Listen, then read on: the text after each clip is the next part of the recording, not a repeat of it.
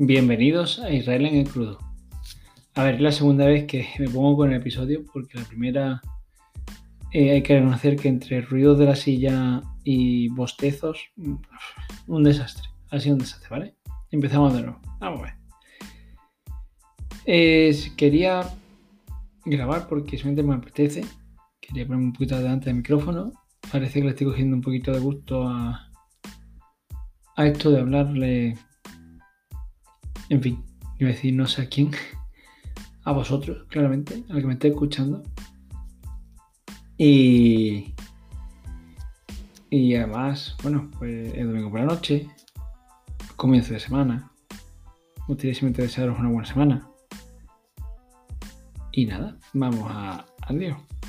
Hoy quería comentar, o mejor dicho, esto, eh, sí, hoy quería comentar que, que este fin de semana he estado haciendo un par de scripts muy cortitos en Google porque bueno, en el cole trabajamos con el entorno Google y es verdad que, muchas veces, bueno, pues trabajamos con hoja de cálculo y te hace falta personalizar funciones o crear funciones, ¿no? Las, custom function, function, serían como funciones personalizadas, ¿no?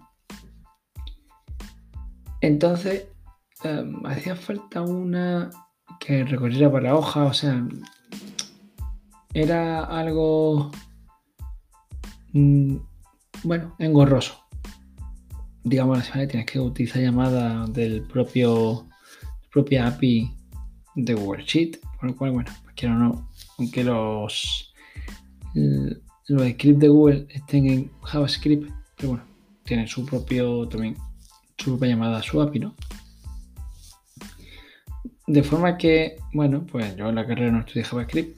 de hecho, bueno, yo lo que sé de JavaScript realmente es porque utilizar eh, los scripts de Google.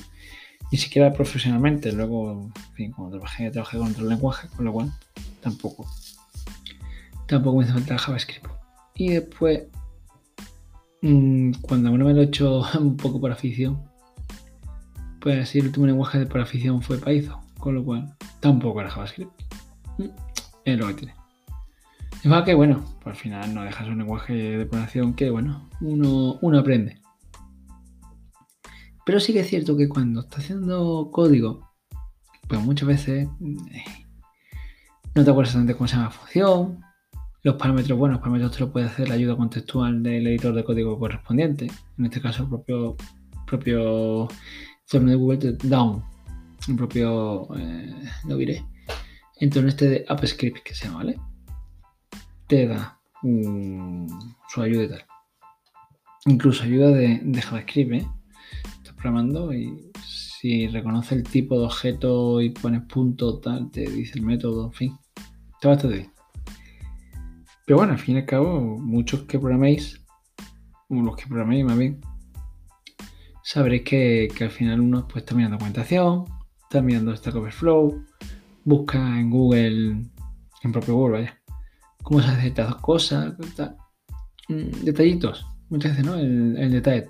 Tienes la idea de qué quieres hacer, escribirle, bueno, pues al final no deja de un poco, ¿no? Lo que se dice de, del síndrome de hoja en blanco.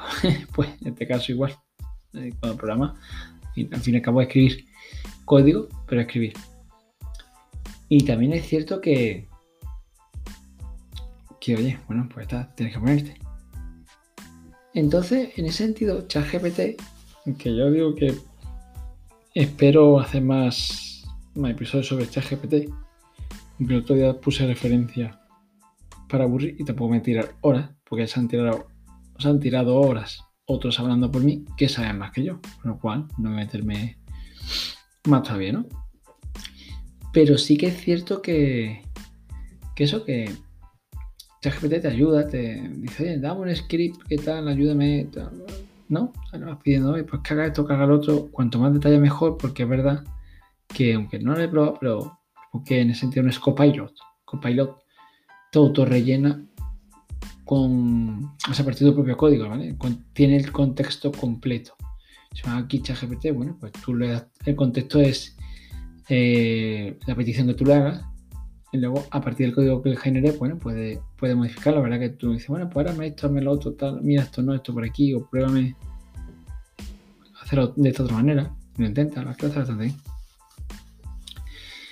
Bueno, he hecho que tenía que hacer, o he hecho dos scripts. Uno era una función, otro era un script que recogía, o sea, cuando tú mandas un formulario de Google, puedes capturar la respuesta antes de que se guarde en la hoja de cálculo, ¿no? Que hace la respuesta y puede hacer cosas con ella. Está muy, muy simpático. Es que tiene que hacer unos cálculos de tiempos y tal, ¿no? Según la respuesta, pues en otro sitio, mira cuánto tiempo es y luego calcularlo. Bueno, mm, digo, también me ha ayudado. Pero en ambos casos, sobre todo en el segundo, me he dado cuenta que tenía bastantes fallos. Y no me refiero fallos de, a ver, de como no tiene el contexto, le faltan cosas, o yo tengo que rellenar cosas, o dime esto por menos como parámetro que ya lo rellenaré yo. ¿Vale? Yo la cadena como parámetro 1, pues me la hizo bien, porque yo quería que fuera una función que tuviera un parámetro y ya está. El problema es que tiene algún fallo que me doy cuenta después ya cuando estaba ah, probando el código.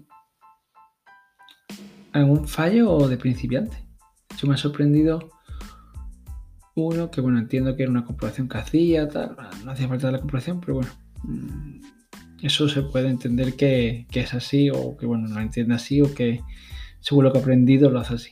Vale, no hay ningún problema. Pero sin embargo había un par de ellos, uno sobre todo que era de índices.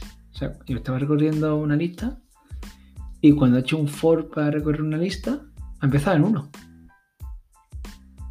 Y.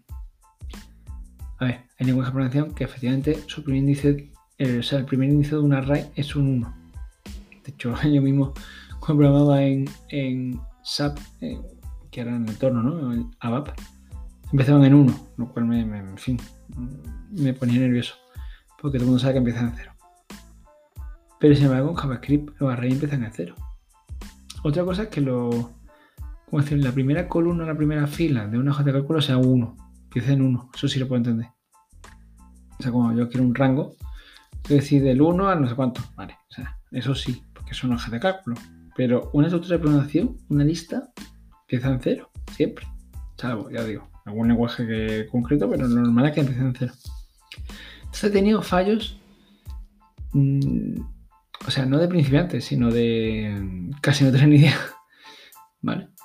Con lo cual, ¿qué significa esto? Significa que a día de hoy, repito, a día de hoy, ¿vale? y yo creo que nunca, pero bueno, si yo le pido cosas muy sencillas y me hace tipo de errores, o yo sé de qué, de qué va el tema, es decir, o ChatGPT me sirve como ayudante, como ahorrador de tiempo de, bueno, no, no, repito, no tengo que irme a un 20 sitio a mirar y tal, sino me da dando soluciones, me da dando propuestas, sugerencias y las vamos refinando o no me va a quitar el... O sea, en general, yo digo, si me da errores, cosas sencillas, no quiero imaginarme cosas más complejas. Por mucho que, diga, no, pero divides y tal, y no sé cuánto. Bueno, sí, precisamente dividir el código simplificarlo es parte del programador, ¿no? Entonces, repito, si, si da problema en cosas sencillas, cuanto más en cosas complejas. Con lo cual, pues como todo en esta vida, es una herramienta que te ayuda, que te ahorra, que te facilita el trabajo. Pero a día de hoy no te va a reemplazar. Es más, eh, es lo que yo he comentado el otro día, ¿no? Entiendo que le haga la vida más difícil a los programadores junior. Porque sí se puede comportar como un programador muy junior. ¿Vale? Eso tiene una ventaja, que es que gente que empieza a programar vaya más rápido aprendiendo porque no perderá tanto tiempo en buscar y le da más código. O sea, al final, ¿qué hace? Pues les analiza, mm, adaptas o corriges el error o tal. Y por otro lado, hará el salto más alto. ¿vale? Pero claro, el escalón inicial, como lo que decía el otro día, ¿no? El escalón inicial entre alguien que no sepa nada o mejor dicho, un junior sin nada, nada de experiencia y una persona con cierta experiencia será más alto, porque aprenderá más rápido. Pero bueno, con salvo eso, ahora mismo, en fin, está, eh, hay que estar tranquilo. y luego de cosas que he dicho, muy de refilón, Es, eh, te ayuda porque te muestra código, lees más código y adaptas. Cuidado. Hay mucha gente que piensa, que cree que un buen programador es aquel que genera buen código. Que, es cierto, ¿eh? O sea, a ver, obviamente un buen programador tiene que generar buen código. Pero muchas veces aprende más, incluso, leyendo código. Digo, se aprende más, repito, una vez que sabes. Si no sabes, pues igual que lo que hagas, porque no, no sabes, no, no tienes ese conocimiento. Pero una vez que tienes el conocimiento, hay veces que se aprende más leyendo código, interpretándolo, o sea, leyendo y analizándolo bien, claro. E incluso adaptándolo, porque eso implica que lo lees, entiendes lo que estás haciendo y además lo entiendes a tal profundidad que eres capaz de modificarlo para adaptarlo a lo tuyo. Siempre que sepa lo que estás haciendo, repito. Hay mucha gente que dice, no, es que busca un código por internet, hecho tal, pegado tal, eh, sí, parece que hace, creo que, vale, pero como ese código no es exactamente lo que tú quieres, o por razones obvias, tú tengas otro nombre de variable, otro nombre de lo que sea, o peor aún, tengo un fallo y no entiendas el código, la leo. O sea, mmm, no eres un buen programador, ¿vale? Tienes, vas a tener más problemas de los que intentas solucionar con este tipo de herramientas, ¿vale?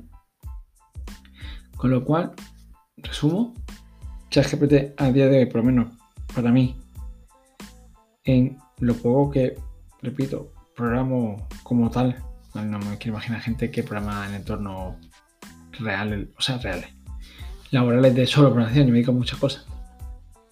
Y la programación puede ser como una parte relativamente pequeña que me gusta, pero ya digo, me dedico relativamente poco tiempo. Entonces, a día de hoy, yo creo que ChatGPT en programación puede ser un gran compañero de viaje, puede ayudarte mucho, puede ahorrarte tiempo, que es muy importante, ahorrarte tiempo, pero ni te va a sustituir, ni va a ser más listo que tú, ni, en fin, ni el que lo utilice puede despreocuparse, que es muy importante, puede despreocuparse de, de lo que está haciendo, ¿vale? O sea, es que no sé si es que algún ventilador de un ordenador se ha puesto aquí a funcionar. Y entonces me ha despistado un poco. Pues nada, lo dicho. Hasta mañana y que tengáis una muy buena semana. Adiós.